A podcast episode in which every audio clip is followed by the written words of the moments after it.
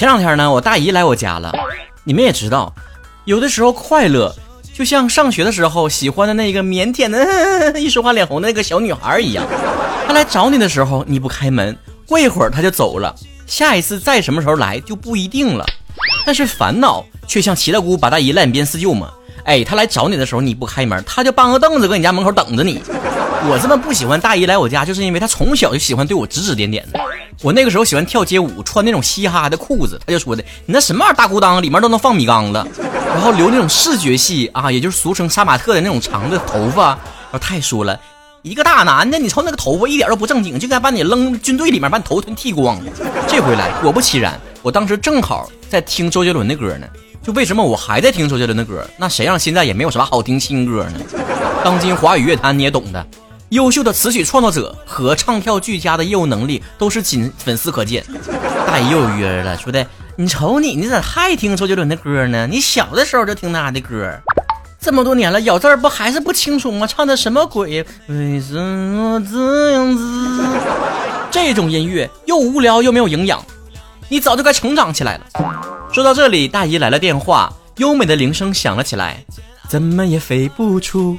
花花的世界，大姨，你喜欢听的音乐真棒，又高级又有营养。要不怎么说黑粉比粉丝还长情呢？这都二十多年了，大姨还没有放下对于周杰伦的偏见。人家现在在华语坛啥地位呀？难以撼动，比你在广场舞上占 C 位的位置还不可撼动。但后来梅导也说了，你别老说人家了。那你说你总看不上现在的小鲜肉啊？现在流量明星唱的歌啥的，你不也不能理解现在的年轻人喜欢的东西吗？这或许就是代际鄙视链吧。以前电脑刚出来的时候呢，还有很多家长把它视为洪水猛兽啊，就怕孩子沉迷于在这个网络游戏当中。现在呢，电竞还成为一种体育项目了。远的不说，就说说你，就你那小嘴巴巴的，往好了说那是口才好，往坏了说那碎嘴骗子。放在以前用老一辈的人的眼中，你就是说话太密，嘴搂不住，长大起个麻子媳妇儿，笑死，麻子媳妇儿也没娶着。你说咱们现在是有多不容易？每天搁社会上卷生卷死的，就有一点快乐的生活消遣方式吧，都让别人抨击是低级的。一开始我在家里面刷什么抖音的时候呢，爸妈就非常看不过眼，说你这就是消耗时间呐，那碎片时间用来学习多好，你这刷着刷着一天的时间就没了。他们这么碎碎念了很久，直到他们开始玩起了快手，我们这个家才达到了一种和谐的平衡。我是不会用同样的话去讽刺他们的，说你们用碎片时间学习呀，别说。说就是我们都多大岁数了，学什么呀？对于这些年轻人的快乐非常的简单，谈恋爱不如搞钱，并且靠麻辣烫摄入蔬菜，靠饮料里的冰块摄入水分，靠果茶摄入水果，靠下楼拿外卖获取运动步数，靠取快递获取社交生活。哎，你好，谢谢。靠追星获得恋爱，靠磕 CP 摄入糖分，靠炸鸡摄入蛋白质。人间真实啊，朋友们。有的时候也怀念小的时候那种心情啊，就是得知第二天全班一起去春游，即便就那么一天，都兴奋的，哎呀妈呀，都睡不着觉啊，就感觉吧，这种事儿是越来越少了，并不是出去玩让我们不再兴奋了，而是再也没有出去玩一天的机会了。那歌里咋唱的？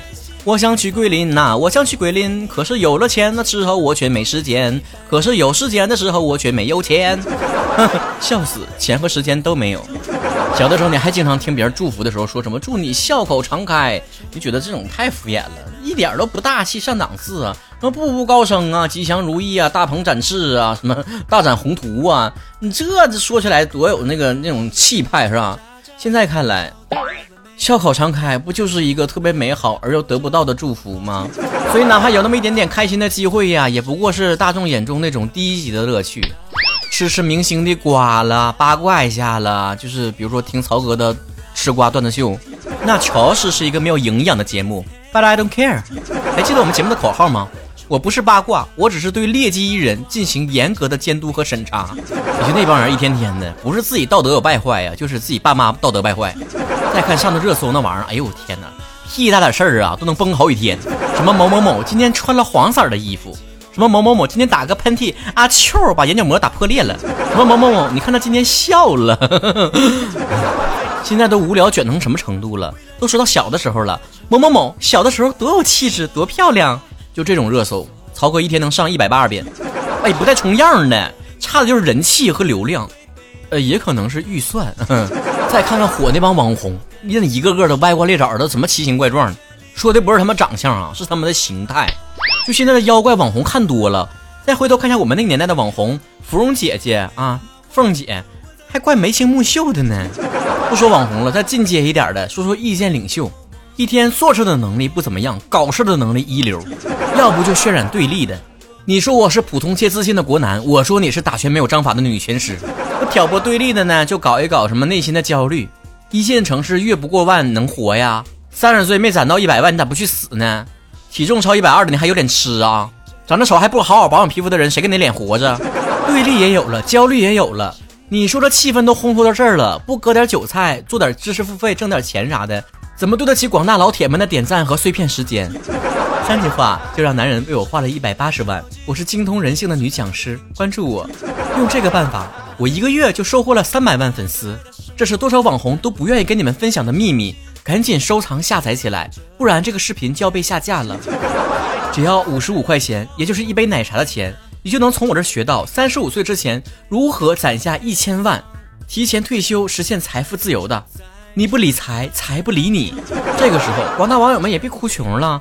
我看你们买的那个销量都挺高的呀，花完钱放在收藏夹里面吃回去吧你。之前就有媒体跳出来说，短视频是低级快乐，低级快乐拖垮当代年轻人。引起网络热议这篇文章里面也说到了，打游戏、刷短视频、看直播等低俗的娱乐和狂欢，得到的快乐是短暂且低级的，只会浪费时间和生命。咱说古代职业分三六九等是吧？士农工商。现在快乐也有高低之分了，鄙视链就这么形成的。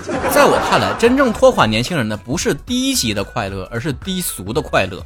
有些事情确实没有什么营养嘛，啊，三字的快乐箴言：眯一会儿，喝一杯，吃一顿，完事儿了，买单吧，发钱了，歇着呢。包括前面提到的看直播呀、短视频呐、打游戏呀，要说营养吧，可能真的没啥营养。但娱乐，你说你要啥营养呢？你吃东西也不光吃有营养的东西吧？那垃圾食品你一天吃的不更香吗？只要不是长时间的沉溺在那里面，所谓这种没有营养的这种娱乐方式倒是无所谓。但真正可怕的是低俗的这种快乐，狗血泛滥，低质的段子满天飞，辣眼睛的表演随处可见，低俗的狂欢在这几年刷新了我们的下限，神丑成风，娱乐至死。只要能博得眼球，挣到 W，什么廉耻都放在地上来回摩擦。浮躁的风气让网络上的每一个视频的每一帧、每一篇文章的每一个字都在告诉你：金钱至上，钱能买来一切东西。只要能拿到钱，什么都可以不要。网络的水如此之深，宝贝儿，你能把握得住吗？低俗的东西能够如此的侵占你的时间，霸占你的心智，就是这些制造低俗的人比渣男了解女生的心理还了解你，投其所好嘛。为什么会有男女对立？相处之道那么费时间费精力，多麻烦呢！一起骂臭男人多爽！奇形怪状的网红为什么能火？那些完美优秀的人高高在上，时刻提醒着我，我是个多垃圾的人。不如把这些小丑们踩在脚下，支持他们就是高贵的我对他们的怜悯。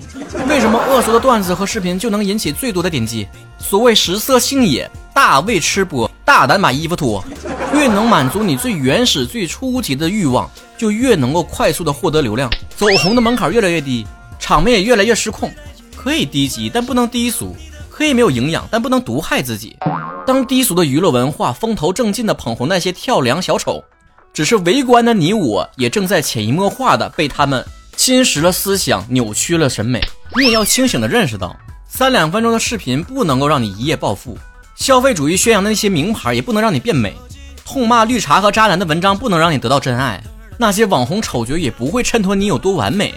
或许在面对乌烟瘴气、恶俗的网络内容的时候，我们应该学习那种渣男的某种心理，玩玩可以，但咱别当真。